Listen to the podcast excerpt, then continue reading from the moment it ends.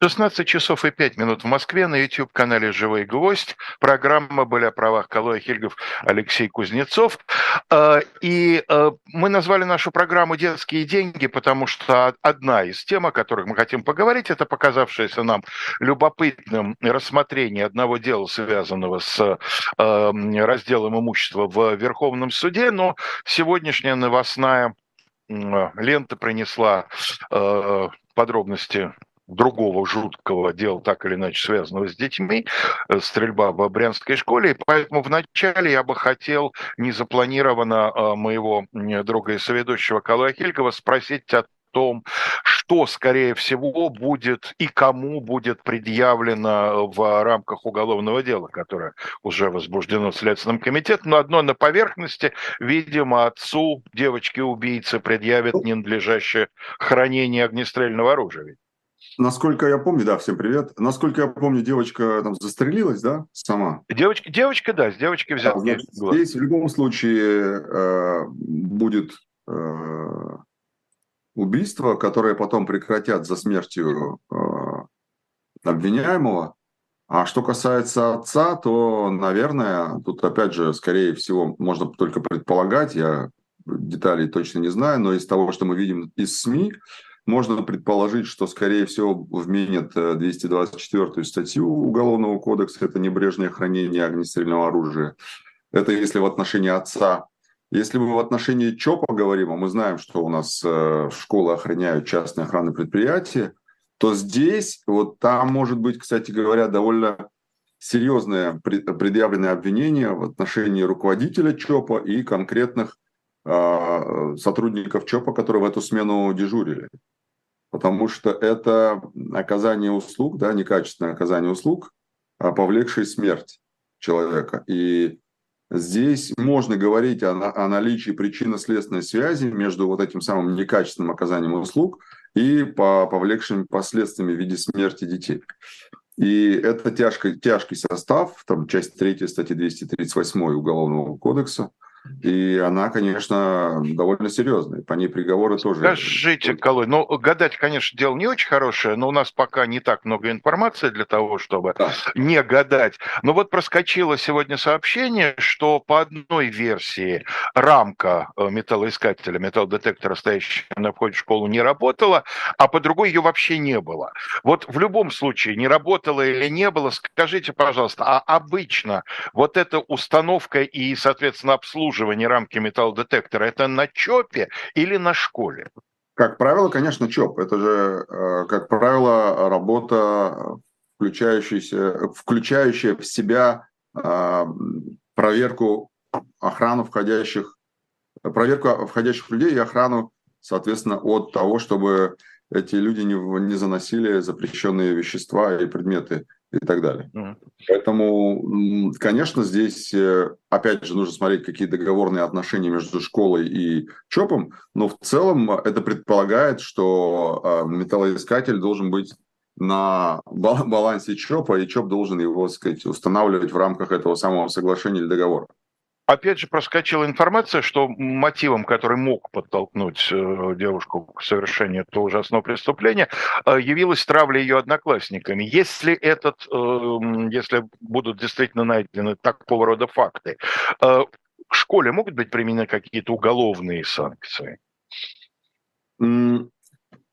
Честно сказать, не готов ответить, потому что не знаю, как это все будет трактоваться, но Э, допускаю возможность, например, возбуждения статьи доведения до самоубийства.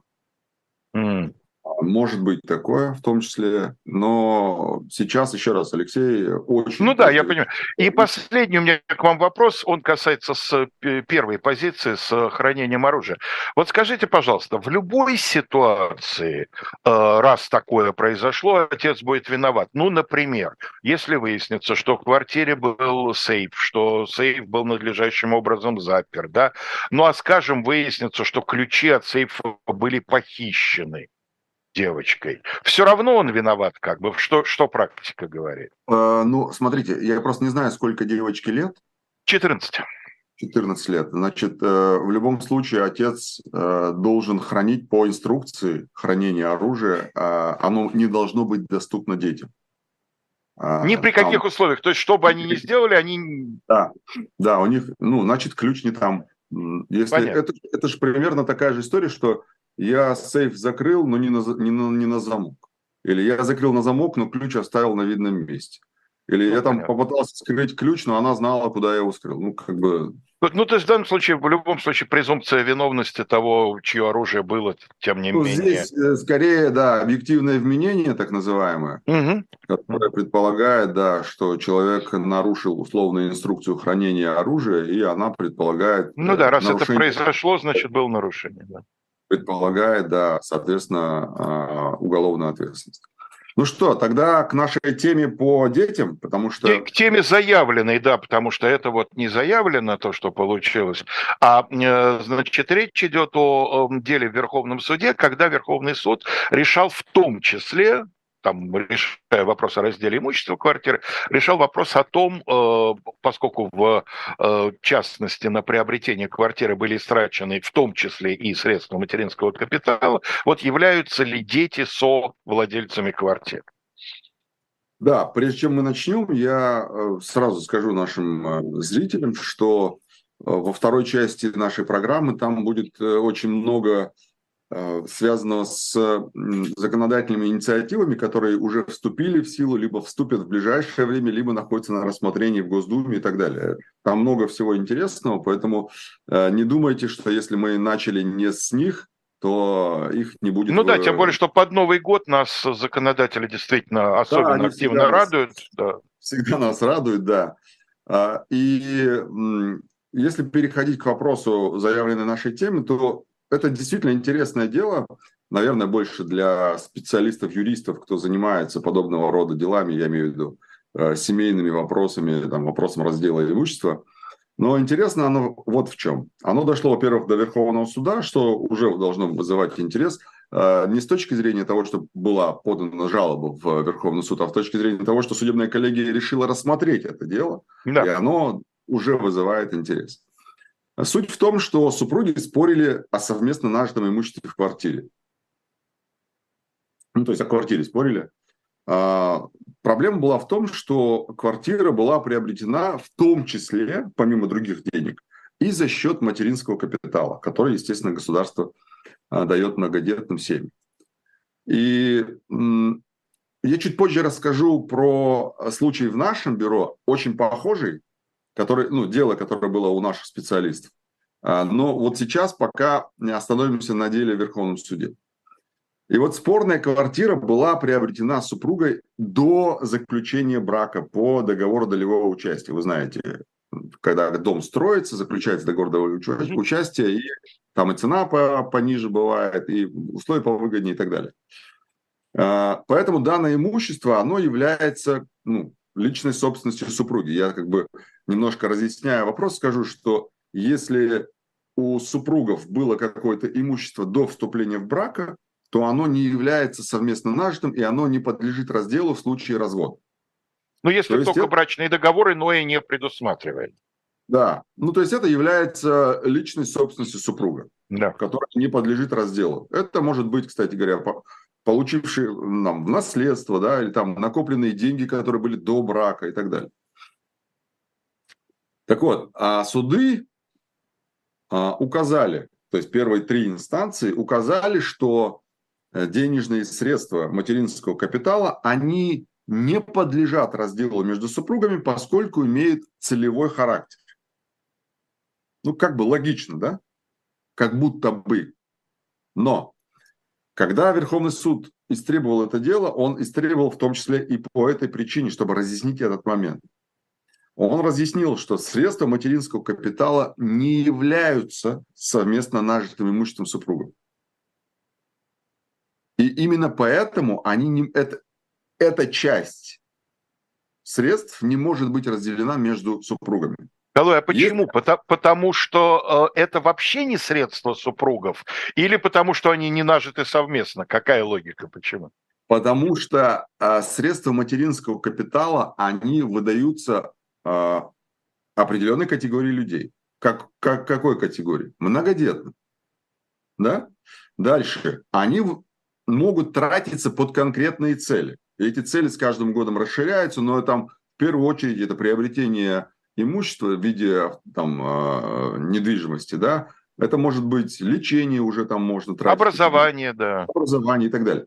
Так вот, здесь материнский капитал, он не нажит совместно с супругами, а получен от государства в период брака, хоть и в период брака. Mm-hmm. Да? И эти, де, э, скажем так, если приобретается квартира, в том числе и на средства мат-капитала, то учитывая, что эти средства государство выдает для поддержки детей, то дети должны признаваться участниками этой долевой собственности пропорционально сумме материнского капитала. Угу. И Верховный суд говорит очень интересную мысль. Он говорит, ссылка на целевой характер денег, да, вот как сказали все три инстанции, что денежные средства не подлежат разделу между супругами, поскольку имеют целевой характер. Ссылка на это целевой характер денег, он, говорит Верховный суд, точнее, эта ссылка, она оставляет неразрешенной судьбу этих самых имущественных прав детей. Угу. Так детей же возникли право, э, возникло право на эту квартиру, потому что как бы государство представляет в данной сделке интересы детей, если очень утрировать. Угу. И как бы государство за детей вносит какую-то сумму. Угу. А супруг говорит, нет, это вот мы разделили между собой. Нет, государство... Ну, то есть, иными словами, Верховный суд сказал, это не ваши деньги. Да, это не ваши деньги, это деньги детей, mm-hmm. сказал Верховный суд. При разделе совместно нажитого в браке, например, дома, в случае использования мат-капитала при покупке этого дома, то Верховный суд говорит, что нижестоящие суды обязаны выделить доли детям. Угу. Okay? Теперь э, переходим к э, истории, которая случилась э, у нас. Э, в общем, мужчина после расторжения брака, он развелся с женой, но продолжил жить со своими детьми в доме, который построен в браке. Мы буквально, э, буквально недавно, там, по-моему, пару месяцев назад завершили этот долгий-долгий процесс, который длился там больше двух лет. Очень интересно, и я поэтому его решил озвучить, потому что он очень, во-первых, э, коррелируется с тем, что сказал Верховный суд, а во-вторых, на мой взгляд, это тоже интересная часть э, решения суда, поскольку оно несколько раз отменялось и спускалось в нижестоящей инстанции. Так вот, мужчина э, расстался со своей, ну, развелся со своей женой, но с детьми остался жить в доме, который был построен в браке. Значит, потом он узнал, что случайно его супруга, точнее, он случайно узнал, что его супруга продала этот дом, который они совместно нажили. Она продала его сестре. Э, запомните этот момент, он очень интересный, там в конце будет прям э, вишенка на торте. И супруг говорит, ну как бы мы же совместно нажили этот дом. С чего ты имела право продавать его без моего согласия? Обратился в суд, и говорит, уважаемый суд, признайте эту сделку купли-продажи дома недействительной и разделите этот дом поровну между нами. Суд действительно раз, разделил, то есть признал сделку мнимой и разделил дом поровну. Естественно, жена не согласилась с этим решением, подала жалобу. И а, что она говорит? Она говорит, фундамент стоял до брака, дом строился на ее личные средства, при строительстве использовали материнский капитал. И доли детей в нем, естественно, не учли. Значит, а, она еще, будучи там в браке, дала нотариальное свое обязательство выделить доли детям. Поскольку она использовала этот мат-капитал, а, как бы должна была использовать этот мат-капитал для достраивания этого дома. Но интересно, что она использовала этот мат-капитал на покупку автомобиля. А о правах детей она вспомнила после того, как суд признал сделку мнимой и разделил дом пополам. Она говорит, а вот дети, вот дети недополучили свою долю. И вот, значит, апелляционная инстанция, в, который, в которую обратилась супруга, значит, отменяет решение суда первой инстанции, хотя оно было ну, довольно справедливым, если не учитывать момент э, выделения доли детей, да, который он не сделал. И говорит, что супруг не прав, сделка нормальная, дом продали, все окей. И вот на этой стадии человек приходит к нам и говорит, помогите, дом продали, я детей обеспечиваю, живу в этом доме, готов разделить с ней его пополам, но у меня забрали весь дом, и там еще история с э, алиментами была и так далее. Естественно, наши специалисты говорят, да, э, конечно, поможем. Обратились в Кассационный суд. А Кассационный суд, э, там была, соответственно, подана жалоба, где указано было, что сделка мнимая, действительно, что этот спорный дом, совместно нажитый, а, он, соответственно, является совместно нажитым, и полномочий на его продажу согласия он не давал. Сделка совершена после того, как истец обратился в суд с иском. Да, это тоже определенный критерий для суда. А, и использование материнского капитала, оно требовало выделения долей э, для детей, как мы уже сказали, в вышестоящем, а, вышестоящем решении, которое дошло до Верховного суда. Кассация говорит, все верно говорите, юристы, господа, все правильно. Давайте-ка мы отменяем решение апелляции и направим дело на новое рассмотрение, но в апелляцию. Потому что суд первой инстанции принял правильное решение практически. И, а, значит, апелляция а, удовлетворяет наши требования и говорит, что да, действительно, а, значит, дом делим пополам, рассчитали доли детей в этом доме, согласно пропорции материнского капитала, да, ну и так далее. В общем, доверитель доволен, но а, про вишенку на торте. В судебном заседании супруга, с которой вели спор, суд задает вопрос ей. Вы продали единственный дом, в котором жили ваши дети? Задает ей вопрос суд. И она говорит, а мы с сестрой договорились, что после судебных тяжн она вернет мне дом. Ну, то есть она призналась, что сделка была изначально... Мнимой, да. Мнимой. Да. Это э, к вопросу о том, что на самом деле эта судебная практика, она сейчас складывается довольно справедливой. Э, в том числе и благодаря вот такому вмешательству Верховного суда. Э, хотя, ну, например, когда ты э, идешь к нотариусу и начинаешь консультироваться с нотариусом относительно использования материнского капитала при сделке купли-продажи недвижимости, нотариус сразу тебе говорит, эй, дружище, детям надо выделить долю пропорционально стоимости. Стоит у тебя миллион дом, условно, да, а 500 тысяч у тебя э, материнский капитал. Будь добр, половину долю на детей, сколько бы их ни было. Трое, значит, пропорционально на троих. Двое, значит, пропорционально на двоих. И так далее. Это ну, как бы такие базовые вещи, которые надо знать. Но тем не менее, как мы видим, даже суды иногда не учитывают такие вещи. И здесь, на мой взгляд, э, тем нашим, например, э, слушателям или зрителям, кто э, сталкивался с такими историями, нужно понимать, что те деньги, которые нам дает государство в виде социальной выплаты, например, материнский капитал, который мы используем при э, покупке недвижимости, при там, образовании и так далее, даже покупка автомобиля тоже можно использовать материнский капитал. Например, если мать должна детей возить, а у нее нет машины, uh-huh. тоже. Но здесь тоже мы должны понимать, что дети тоже претендуют на это имущество потому что государство как бы за них платит. Это не то, что вы такой хороший родитель, и вам государство договорит, возьми деньги и, пожалуйста. Нет, здесь нужно учитывать в первую очередь интересы детей. Будь то недвижимость, будь то нематериальные блага, которые мы получаем а, за материнский капитал. Это все в интересах детей. Ну, то есть, да, государство дает эти деньги для того, чтобы они были использованы в интересах детей, поэтому деньги как бы детские, а не ваши получаются. Да, да. Вы, бы... вы ими распоряжаетесь, но они как бы детские.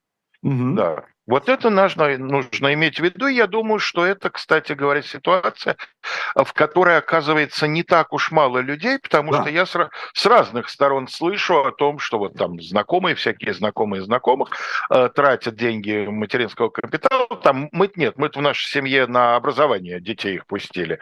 Но вот я слышу уже не первый раз о том, что и на квартиру, и автомобиль действительно там одна знакомая приобрела с использованием. Вот имейте в виду, что там могут возникать вот такие вот, собственно, не могут, а возникнут, если да, что, да, да. вот такие вот вопросы с собственностью связаны. Да. Ну что, у нас есть еще пять минут до нашего традиционного перерыва. Мы можем начать э, изучать предновогоднюю нашу законодательную. Давайте, да, как раз за пять минут я успею рассказать коротко про невыездных. Давайте, наверное, договоримся, что, Алексей, наверное, в следующий раз, если ничего экстраординарного не будет, мы а, поподробнее поговорим про запреты на выезд, Хорошо. Или в силу, точнее, как раз они вступят в силу в следующий раз, они вступают в силу с 11 декабря. Мы как-то о них вскользь говорили, когда мы говорили про а, новые законы, а, которые у нас были, по-моему, в мае или в апреле. В апреле, вот как раз, э, когда вступали в силу а, изменения по электронным повесткам, примерно в этот же период мы говорили с вами о том, что призывники которые обязаны идти служить на срочную службу, они должны будут сдавать загранпаспорта. Ну, мы в прошлый раз с вами об этом вскользь говорили, в прошлой да, передаче. Ну, там постановление не только про тех, кто угу. должны служить, там в целом говорится о регуляции Хорошо. загранпаспортов граждан, которым в силу определенных требований и обязательств а, запрещен, запрещен выезд из страны. Да? И вот 11 декабря вступает в силу постановление правительства. А, там уже говорится о том, что как это делается. То есть это, естественно, делается на основе закона, но постановление регулирует э, эту самую передачу, хранение, э, там, приема, учета и так далее этих загранпаспортов. Так вот, а, мы подробнее поговорим про тех, кого это касается там прям глубоко.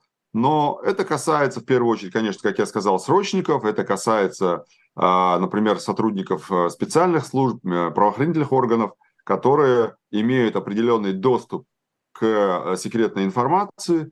Вот эти лица, они, и не только там, мы еще раз говорю, поговорим, они имеют обязанность сдавать свои загранпаспорта на определенный период на какой мы э, обсудим отдельно в новой передаче нашей следующей. Но вот э, такая история существует. И суть в том, что такие граждане обязаны сдавать свой загранпаспорт на хранение. Например, э, в постановлении это говорится сдавать паспорт, по-моему, на государственный контроль. Угу. Э, то есть в государственный орган, организацию, например, если это военный, то там, Министерство обороны, с кем он заключил контракт, и так далее. И э, если э, мы говорим про там, спецслужбы, то это инфо- когда у человека есть доступ к э, сведениям особой важности или совершенно секретным, или отнесенным к гостайне. Э, изымать эти паспорта не будут, но он обязан сам передать паспорт на хранение. То есть, uh как это происходит? Он приходит к себе на работу и говорит, Э, вот мой загранпаспорт, оформляется два акта приема передач, один остается у него, один на работе. И, например, когда у него э, наступает основание для, эм, скажем, снятия этого ограничения, это может быть окончание или расторжение контракта, истечение, ну, э, или, или, например, там, он вернулся, отслужил, да, если мы говорим про срочника, то вот в течение пяти рабочих дней орган МВД, который у нас занимается эти, этой историей а, выдачи загранпаспортов, он а, выдает, соответственно, паспорт гражданина, ну, загранпаспорт гражданина Российской Федерации, и, соответственно, владельцу направляется уведомление о передаче его паспорта. То есть, по сути своей, постановление правительства подробно регламентирует, как это все должно происходить. То есть в законе прописано, что сдаете паспорт, а в постановлении говорится о том, как это должно происходить. И вот это постановление, оно вступает в силу с 11 числа. Насколько я помню, э, очень, кстати говоря, интересно, обязанность установлена, но пока, по-моему, санкций еще нет. Ну, может быть, к моменту, когда мы выйдем в эфир, в следующий раз она уже будет э, как-то ясна. Но, насколько я помню, сейчас пока еще санкции для тех, кто не сдал паспорт, а, пока еще нет. Ну, то есть ну, эта категория граждан, она возвращается в Советский Союз по этой тропинке, потому что, если мы с вами вспомним, то в советское время люди, которые а, по различным служебным надобностям выезжали за границу в командировке, их заграничные паспорта хранились в соответствующих отделах тех учреждений, от лица которых они ездили. А, то есть ну, у э, советских граждан загранпаспортов на руках нет. Мы же с вами не первый случай наблюдаем. Нет, когда конечно. Мы, э, вот, Нет, э, конечно. Да, видим инструментарий прошлого, имплементируемые в настоящее. Да, если Прекрасно. говорить.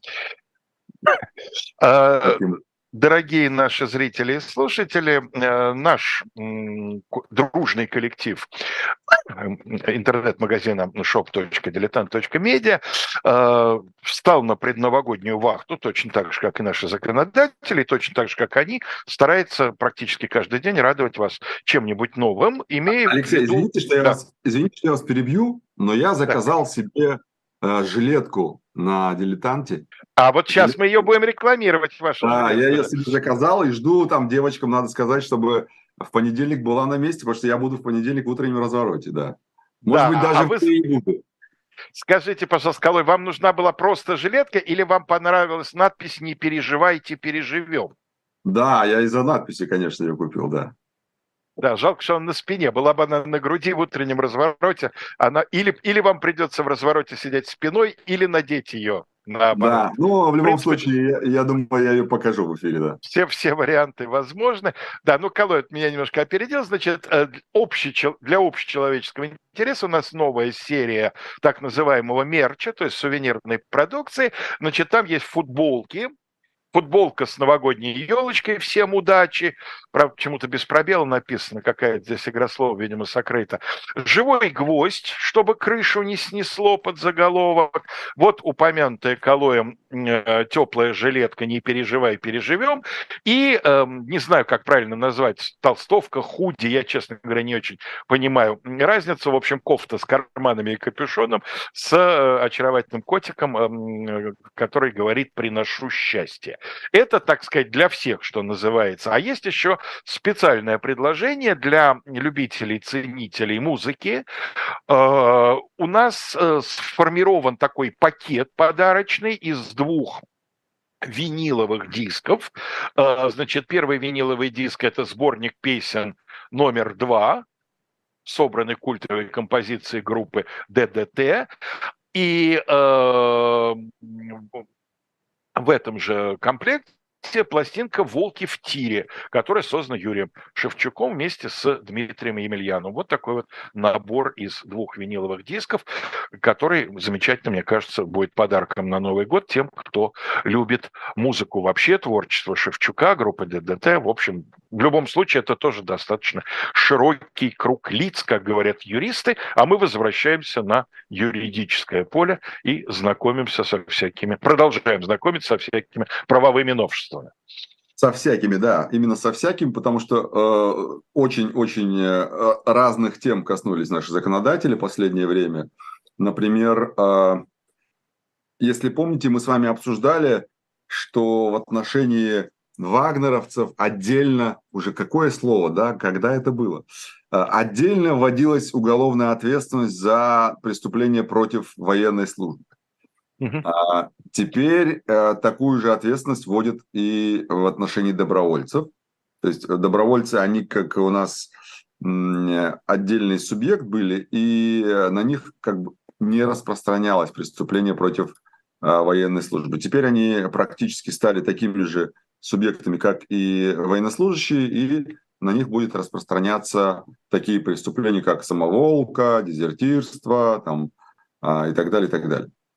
А, казалось бы, эм, э, про, говорили про разношерстность, и вот тут э, сразу говорю про, ну, переходим из военной сразу в школьную тему про телефоны. Наверняка все уже слышали, но тем не менее а, озвучу, что эм, Госдума приняла законопроект, которым запрещается использовать телефоны на уроках э, безо всяких исключений. Единственное исключение – это а, если какая-то экстренная ситуация или угроза жизни.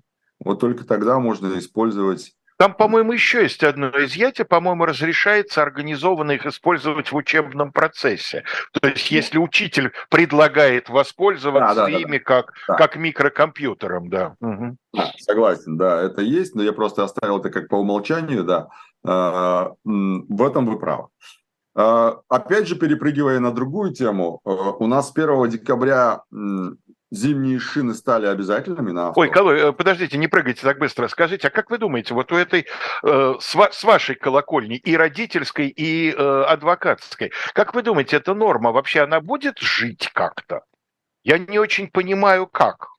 У нас, как правило, в стране норма живет, если есть какая-то санкция. Если санкции вот, нет, норма да. обычно не живет. Э, я думаю, что если санкций здесь не будет, ну, опять же, э, здесь же еще и зависит от осознанности детей в том числе, да? То есть то, как дети будут это все воспринимать, и то, как родители в том числе будут им говорить. Я э, скажу сразу, я давно уже запрещаю своим детям использовать телефоны во время уроков. При этом дома они, естественно, готовясь там к домашнему заданию и так далее, они, естественно, его используют но э, на уроках я им запрещаю это делать, и думаю, что все-таки в этом есть целесообразность, потому что это такая отвлекающая штука, я по себе знаю. Да? Мы взрослые, и то залипаем в них, не то, что там дети, у которых сознание-то не твердое. Особенно а почему-то, насколько я знаю, представители обвинения любят залипнуть в телефоне во время процесса. Очень, очень, да, да очень. Вот. Особенно получать э, какие-то уведомления а, с поручениями во время судебного процесса такое тоже бывает, да. Mm, понятно. А, а ну, а на... еще смешнее бывает, когда следователь, пору... А, следователь во время допроса согласовывает с начальством по телефону те или иные ответы, которые дает то такое тоже бывает, да. Ну, представьте, как, как, насколько стало все удобнее. Раньше ему надо было всех выгонять из кабинета, запирать кабинет, или просить коллегу посидеть, да, идти наверх да, на да, другой да, этаж. Да. Там, да. А сейчас, а сейчас вот, прямо да. в процессе все очень сокращает время, экономит силы. Прекрасно. Да, вот теперь перепрыгиваем, да. Да, а, теперь можно. Тему э, зимняя резина стала обязательной а, ее отсутствие приравнивают к неисправности автомобиля. Если посмотреть за окно, то вполне справедливо, потому что uh-huh. на летней ездить невозможно. Это, это 90% ДТП. Но а, поскольку эта история стала вдруг резонансной, хотя я не понимаю, почему она стала резонансной, честно, искренне не понимаю, потому что э, чуть ли не на федеральных каналах начали говорить о том, что ну да, это слишком, слишком жестко, Э, сразу штрафовать за отсутствие зимней резины. Ну, ребята, если чего будем ждать? Мы будем ждать ДТП, пока случится, или, или, или что? И вдруг МВД заявляет, что нет, нет, повально штрафовать мы не будем никого. Мы сначала выпишем предписание для устранения неисправности, а потом, если через 10 дней после выписки этого предписания он водитель не исправит, вот тогда будем штрафовать. Ну, окей, ребят, там, тогда берите на себя ответственность, если в течение 10 дней он кого-нибудь убьет, там, то это в том числе и будет и на вашей совести. Э, я считаю, нужно такие вещи, которые, ну, очевидны, да, ну, мы не в Арабских Эмиратах, чтобы э, не менять резину, да, летом и зимой. А, к сожалению, а может и к счастью, мне нравится такая погода, хотя раньше не любил. А, у нас на дорогах бывает такое, что даже при зимней резине ты не управляешь автомобилем толком, а тут, а тут э, при летней еще. Поэтому я считаю, что нужно, нужно, ну, нужно штрафовать. Нужно штрафовать. Если человек выехал на гололед с зимней резиной, э, с летней резиной, ну, как бы, у него же голова должна работать. Ну да, нет, вот. но здесь просто надо понимать, что это вопрос, который касается не только вас. Вот как вы одеты, это ваше дело. Вы можете всю зиму проходить в ковбойке, если вам ваш да, э, да. термообмен, что называется, позволяет. А тут вы просто-напросто точно так же, как... Это, в принципе, она, аналогия, как мне кажется, пьяного, э, пьяной езды. Рядом, может, да, может, вы никого и не убьете, может, вы никого и не покалечите, может, вы удачно доедете до дома. Но большая вероятность, что нет. Здесь то же самое. Насчет пьяной езды, по-моему, особенных разногласий в обществе нет. Да, там? Вот. А, кроме самих пьяных, нет. Ну, кроме самих пьяных, да, они себя временно поставили вне общества, скажем так. Да, да. Понятно. Да. Так, значит. Следующая тема, на которую мы перепрыгиваем, это а, провайдеры хостинга. А у меня есть товарищ близкий, он один из, э, ну, один из, скажем, генеральных директоров э, провайдеров интернета. А, так вот, с 1 декабря, я ему рассказывал про этот э, закон, законопроект, точнее, порядок взаимодействия он называется. Порядок взаимодействия провайдеров с ФСБ вступает в силу, mm-hmm. провайдеров хостинга, да. Ну, вот, например, Никру, да, компания, которая регистрирует доменные имена, предоставляет провайдинг и так далее. Это вот все касается этих компаний. Теперь, короче, все эти компании, которые предоставляют э, мощности в серверах, э, там, там, не знаю, э, провайдинг, хостинг, все, все они должны подать в ФСБ заявление о начале взаимодействия с ФСБ. Ну это что, а, это долгое эхо закона Яровой? Эм, можно и так сказать. Можно и так сказать, да. А, я не думаю, что они напрямую связаны, но раз там можно, значит и здесь можно. Вот как-то ну такая. да, то есть общая логика у этого. Да, да, да. У этой истории. Так вот, эти компании должны в течение трех месяцев а, после подачи регистрации, э, заявления о, о взаимодействии, то есть вы подали заявление о взаимодействии, вы обязаны это сделать. В течение трех месяцев после такого заявления должен быть разработан, внимание, план внедрения технических средств для проведения оперативно-розыскных мероприятий. Это вот все. Это, вот, короче говоря, вся информация, которая будет у провайдера, она будет доступна Федеральной службе безопасности. Вот вся без исключения. Это некий СОРМ, да, СОРМ был у нас для прослушки телефонов, Теперь это СОРМ для интернета, условно говоря. Напомню, СОРМ – система оперативно-розыскных мероприятий. Да, да, да. СОРМ для интернета, он как бы во многих случаях уже действующий, работает, но вот сейчас это все вот оформили вот в таком вот замечательном виде, виде порядка взаимодействия. А мы с вами как-то говорили про основания для получения либо лишения гражданства. Да. Так вот, а, с 15 декабря у нас действует новый список профессий для упрощенной процедуры гражданства Российской Федерации. Получение, в смысле, да? Да, для получения. Это медработники, фармацевты, педагоги, э, специалисты сельского хозяйства, ветеринары, пищевая промышленность, атомная промышленность, инженеры, а, ремонтники судов, не, не тех судов, где приговоры выносят, а суда, которые ходят, да. А, слесари, монтажники... Те, те ремонтировать не надо, считается, где приговоры выносятся. Они а, так. Ну, там, там как бы, ну, по крайней мере, упрощенные процедуры получения паспорта для них как бы не предусматривается. Да. Mm. А, разработчики э, софта, да, если говорить языком самих разработчиков, я имею в виду мультимедийных приложений, mm-hmm. И операторы беспилотников тоже попадают в этот список э, лиц, которые могут получить в упрощенном порядке гражданство Российской Федерации. Дальше. Еще э, возвращаемся к автомобильной теме, наверное, сразу надо было сказать, но тем не менее. В Москве сейчас на данный момент работает примерно 500 камер искусственного интеллекта которые штрафуют непристегнутых водителей. Меня один раз, я редко езжу за рулем, но меня один раз оштрафовали, когда я ответил на звонок. То есть я за рулем ответил на звонок, меня оштрафовали. Считаю справедливым, вопросов нет. С тех пор я, э, если за рулем, то я в наушнике всегда. А, но с декабря 206 еще таких камер будут фиксировать непристегнутых пассажиров. То есть в Москве камера искусственного интеллекта будут, будет фиксировать не только, когда ты разговариваешь по телефону, но и когда ты не пристегнут. Сейчас многие могут сказать, да, это уже работает и так далее. Да, ребят, это работает в тестовом режиме в нескольких регионах, по-моему, в Казахстане, э, в Казахстане, э, э, в Казани, в Татарстане, в Московской области, в Калужской области и, по-моему, в Нижегородской, если я не ошибаюсь. Могу ошибаться. Но здесь что я могу порекомендовать нашим уважаемым и любимым зрителям? Если вам приходит штраф, например, на госуслуги за непристегнутый ремень, обязательно откройте, пожалуйста, откройте фотографию этого штрафа и внимательно посмотрите, пристегнуты вы или нет, потому что э, он, конечно, интеллект, но он все еще искусственный. И он э, может ошибаться иногда. И нужно смотреть, что если вы действительно были пристегнуты, то для этого достаточно будет, э, соответственно, указать, что вы действительно пристегнуты. На фотографии это видно. И как бы сорян, э, давайте-ка отменяйте штраф. Да, такое можно будет сделать.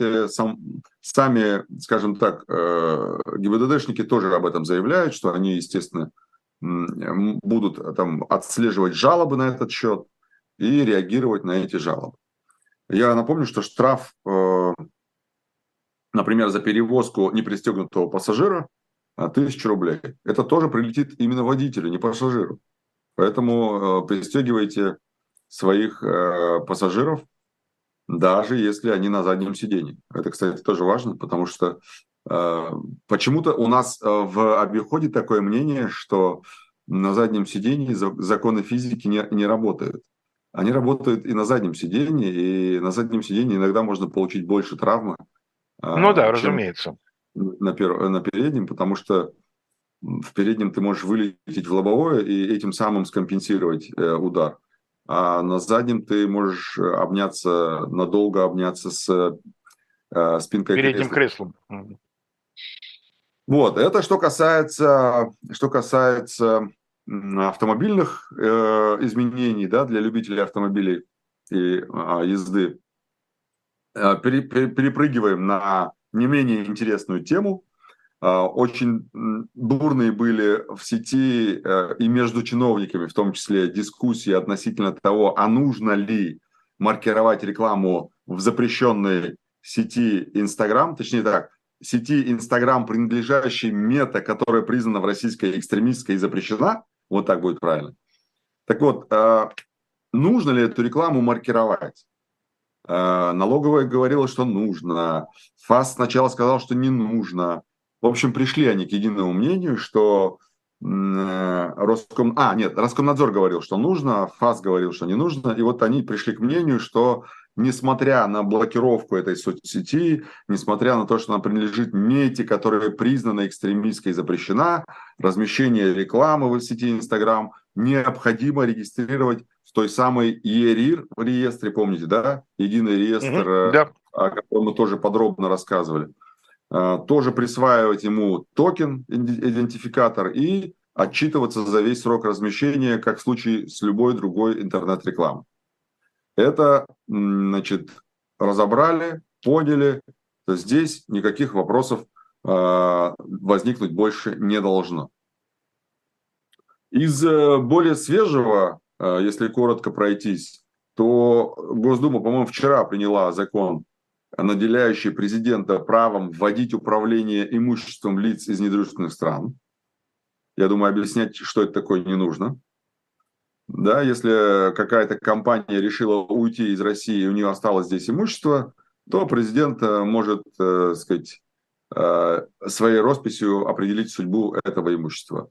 Это к вопросу о гарантии частной собственности. А в Госдуму сейчас внесен законопроект, он находится на рассмотрении, скорее всего его примут, а, поскольку он носит не только, наверное, не только экономический, но и социальный характер. Значит, на сделки о дарении чужим людям того или иного имущества нужно будет оформлять через нотариус. Да? Это к вопросу о защите интересов пожилых людей и так далее, и так далее. Очень интересно, сегодня прям стало, стало мне известно об этом, очень интересную идею предложил губернатор Курской области вводить штрафы за склонение к абортам. Мы уже обсуждали эту тему в контексте другого, так сказать, э, специалиста права, депутаты Ковидиди, да, ее звали, по-моему. Ковидиди, сенатор. Сенатор, да, Ольга да, Ковидиди. Сенатор, сенатор, да. Вот, она тоже там э, вы, вы, отличилась идеей о введении уголовной ответственности. Ну, вот тут губернатор говорит уже не о уголовной ответственности, а о штрафах. Ну, ну, знаете, что, мне, чем, что меня привлекло в этой теме? Совершенно неожиданно для меня, честно говоря, а, пару дней назад э, отдельные депутаты Государственной Думы, одна депутат от фракции КПРФ, другой от новых людей, высказались в том смысле, что вот эта вся очень такая резко поднявшаяся шумиха по поводу того, что нечего высшее образование получать, пока детей не родила, что вот аборты и так далее, что вся эта шумиха, она, так сказать, отрицает достижения России в области женского равноправия, а нас, значит, загоняет в средневековье и так далее. И вот депутат, я, честно говоря, не помню фамилию, из фракции «Новые люди», даже выступил с неким законопроектом, которым пред, э, пытается предусмотреть некую ответственность за отрицание женского равноправия. Как вы думаете, это вообще будет иметь какой-то выход? Там? Давайте, давайте обратимся к причинам, почему вообще такие инициативы возникают. Они возникают по причине того, что у нас рождаемость сильно падает. У нас разница между рождаемостью и смертностью отрицательная. Соответственно, население сокращается, а это значит, что ну, как бы государство не выполняет свою функцию обеспечения возможности роста населения. И это все взаимосвязано с экономической составляющей, безусловно. Соответственно, когда у нас э, рождаемость на уровне, на ожидаемом и прогнозируемом уровне, я имею в виду положительном уровне, да, то вопросы о, об абортах никого не интересуют. Ну, как бы, ну, есть они и есть. Это даже отдельный бизнес, может быть, даже, да? Пусть и легальный, но отдельный бизнес. Ну, разумеется, как любые, любая сфера медицинских услуг. Да. И э, ни у кого не возникает этот вопрос. А когда государство не справляется со своей функцией в виде обеспечения возможности роста числа населения, э, ну, популяции, да, условно говоря, э, то, конечно, нужно, если вы не рожаете, говорит государство. То есть если мы, точнее так, если мы не можем обеспечить вам возможность э, реши, принять решение о э, том, чтобы родить больше детей, то мы вам как бы закроем выход вот на аборт. Ну вот, условно говоря, очень, скажем так, простите меня за этот тон, но говоря очень, скажем, земным, мягко говоря, языком, э, если там кто-то залетел, да, как любят говорить э, в простонародье, то государство хочет запретить возможность сделать аборт. И тем самым, как бы проанализировав количество абортов, тем самым государство говорит, о, ничего себе, если мы вот это количество запретим, то у нас будет вот такая рождаемость. Такая принудительная рождаемость. Так вот, разница в том, что когда человек сам принимает решение рожать, это значит, что он уверен в завтрашнем дне. Конечно. А когда государство говорит ему, не делай аборты, так человек и не пойдет их делать, если он уверен в завтрашнем дне. А если он не уверен, а вот эту уверенность должен создавать, как раз должно создать государство эту уверенность в том, что человек завтра сможет этого ребенка воспитать, дать ему образование, поставить его на ноги и так далее, и так далее. Вот, наверное, в этом причина, на мой взгляд. А, то есть это такой сложный социальный вопрос, который нужно решать не таким способом, там, условно говоря, а, не тем, чтобы государство залезло в постель к человеку, да, а тем, чтобы государство повышало уровень уровень жизни человека. И тогда у него будут масса мотиваций для того, чтобы э, рожать, э, там, обеспечивать там, и так далее, и так далее. Ну, плюс, конечно же, здесь, безусловно, нужно говорить о том, что времена тоже другие, понятия другие. У людей, э, Конечно. например... Не все хотят иметь русской, детей. Да, в средней русской семье там 50 лет назад было там 3-4 ребенка. Да, сейчас, ну, как бы сложно найти такую, по крайней мере, в больших городах сложно найти такую семью. Ну, в общем, э, много факторов, и все они такие. И вот это вот, знаете, когда ты хочешь э, одной, одним каким-то инструментарием разрулить э, эту проблему, ну, как бы так не работает. Это неэффективно. Это надо в комплексе решать, если ты хочешь решать. Вот, наверное, так я немножко отвлекся, немножко философски на эту тему, но тем не менее, мне ну, кажется... Просто вот мне интересно, что э, казалось бы, вопрос достаточно, так сказать, очевидно решенный для себя наверху. Да, мы будем всячески, значит, бороться с абортами.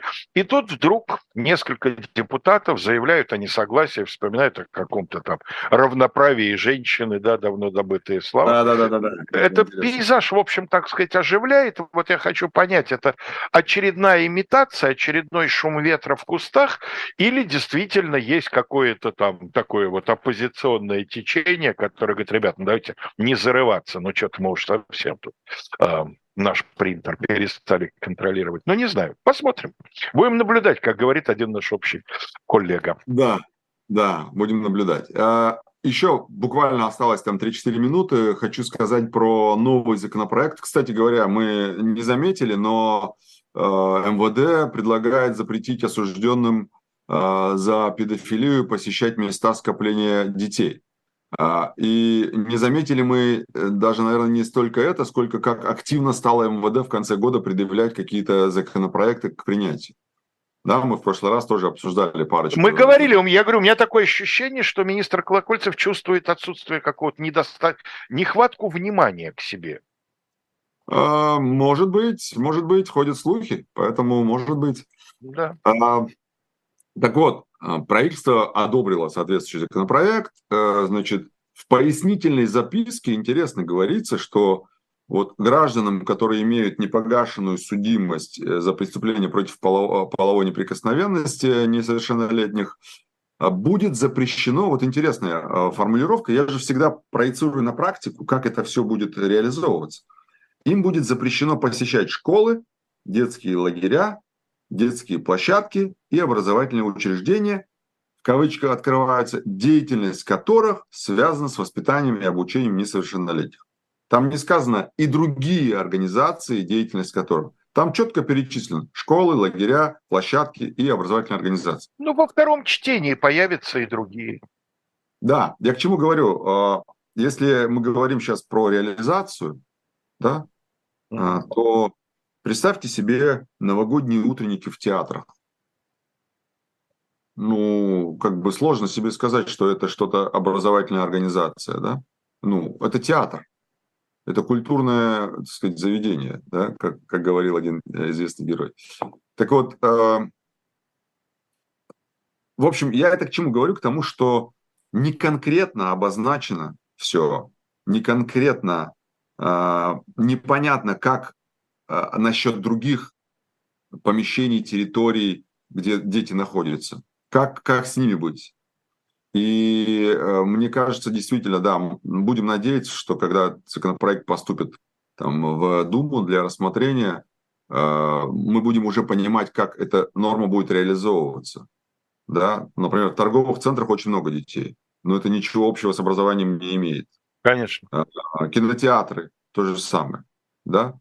В общем, идея более-менее понятная, идея как бы очевидная, чтобы, да, дети, э, дети как бы чувствовали безопасность и э, осужденные к этим, э, по этим статьям не имели доступа, все понятно. Но вот реализация пока хромает. Я бы сказал, что я бы дополнил этот законопроект еще несколькими категориями людей. Не мест, а людей. Я бы к детям запретил приближаться еще некоторому количеству, значит, эм, э, персонажей. А, это была программа «Были о правах». В 18 часов мы с Сергеем Бунтманом очень приглашаем всех любителей права на канал «Дилетант» в программу «Не так». Сегодня мы разбираем дело из второй половины XVIII века об одном э, человеке, который устроил в Среднем Поволжье, или точнее в Прикамье, недалеко от впадения Камы в Волгу, устроил такую маленькую личную пиратскую республику. И что из этого получилось? Причем сразу такой маленький спойлер, а, судили его помню. совершенно не за это. Э, а как Его фамилия, фамилия Норматский или Нормотский, так и так про э, ее э, писали в 18 а. веке. Эта история не очень широко известная, хотя о нем есть статья в Википедии такая небольшая и по ссылкам довольно информативная. Но эта история такая вот, мне показалась достойная пера, пера то ли Дюма, я, в общем, еще не решил, но у меня час есть на то, чтобы решить, чьего пера эта история достойна. Приходите, мы надеемся, что будет интересно, а мы с Калоем прощаемся с вами. Надеемся, что так, хвосты всякие ходят. Надеемся, что до следующего четверга. Всего самого доброго. Пока.